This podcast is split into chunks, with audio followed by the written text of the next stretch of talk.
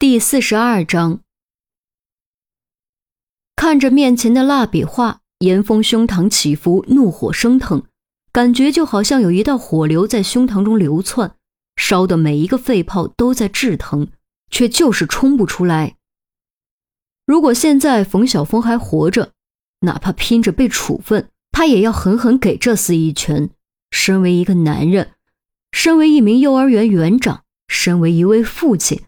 不但染上了恋童癖，还将魔爪伸到了自己女儿身上，这样的人真的是禽兽不如，只配下地狱。记得那应该是二零一七年立秋，雨英五岁半。他不知道这些画的存在。我打扫小雨英房间的时候看到了这几张画，当时我差点晕过去，我真的不敢相信自己的眼睛，我感觉就像是在做梦。而且是一场噩梦。刘丽指甲盖都陷入了掌心里。畜生！严峰从牙缝里蹦出这两个字。刘丽没有为冯晓峰辩驳，叹了口气，接着说：“我当时真想冲到幼儿园去质问他，但还是忍住了。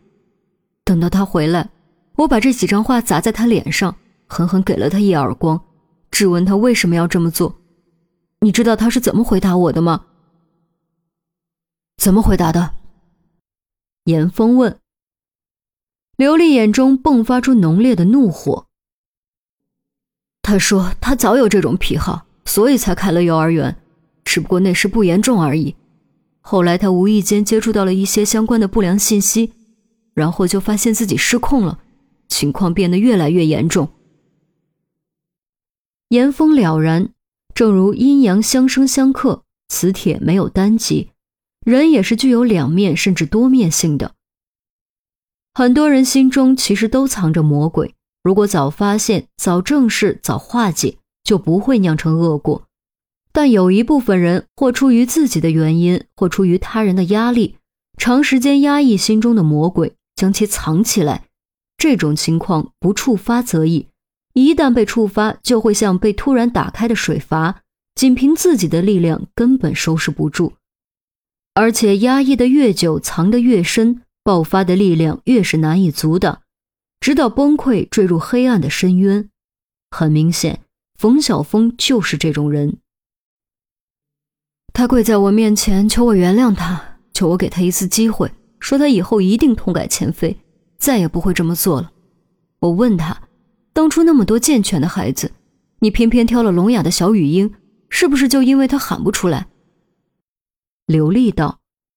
严峰闻言不禁全身一紧，刚才他还没有想到这一点，现在想来，如果真的是这样，那就太可怕了。他当时就不说话了，连我的眼睛都不敢看。于是我立刻明白了，我没有想错，这一切都是他计划好的。他从来没有把小雨英当成女儿看待，不过是一个豢养的玩物罢了。说到这儿，刘丽自己都不禁打了个冷战。你又原谅他了？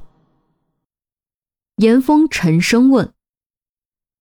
当时是二零一七年八月左右，现在是二零一九年二月，中间相隔差不多一年半，而直到今天，刘丽和冯晓峰依旧是夫妻。如果当时就闹掰了，二人应该早就离婚了才对。刘丽深吸口气，仰起头。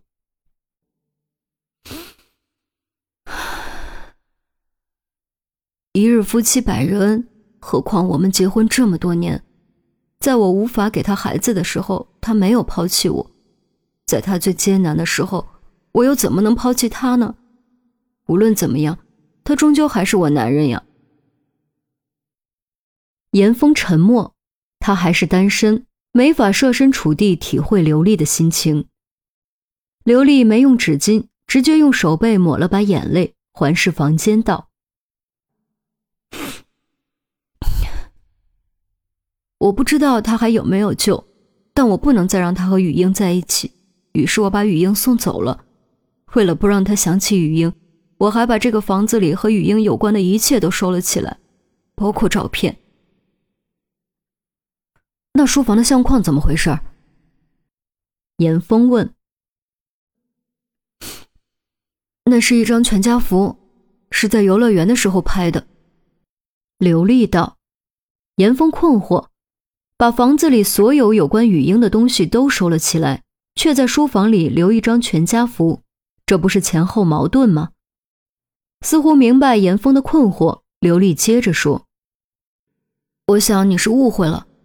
从那之后，我再也没让他进过书房。书房的锁换了，他没钥匙。电脑的密码我也改了。以前其实不是结婚纪念日。”严峰恍然。也就是说，从那之后，使用书房的是你，不是他。刘丽点点头，伸出手。你们不是可以查指纹吗？不信你们可以去查，电脑上应该只有我的指纹。哦，对了，他的手机本来也没有我的指纹，是我要求录入的，我必须定期检查他的手机。以为这样就能管住他？只要他想，有大把的方法可以避开你的检查。严峰反问，刘丽无奈叹道：“你以为我不知道吗？”但我所能做的也就只有这些了。其实这一年多以来，他表现的一直不错，我真的觉得他还有救。可是后来突然收到了这张卡片，再后来，你们知道的。现在想想，可能这一年半以来他一直在给我装吧，不然又怎么可能招来杀身之祸呢？严峰目光重新挪到卡片上，将杨浩的说辞嵌入时间线。足以推断出冯晓峰的确没有改过自新，至少没有那么成功。也许正是因为在此期间他做了什么过分的事，所以才被凶手盯上。大概情况我了解了，谢谢你的坦诚。这些不介意我先拿走吧？严峰指了指桌上厚厚的蜡笔画，这些都是证据，千万别弄坏了。我只剩这些了。刘丽似乎有些不情愿。放心，不会弄坏的，用完我会亲自还给你。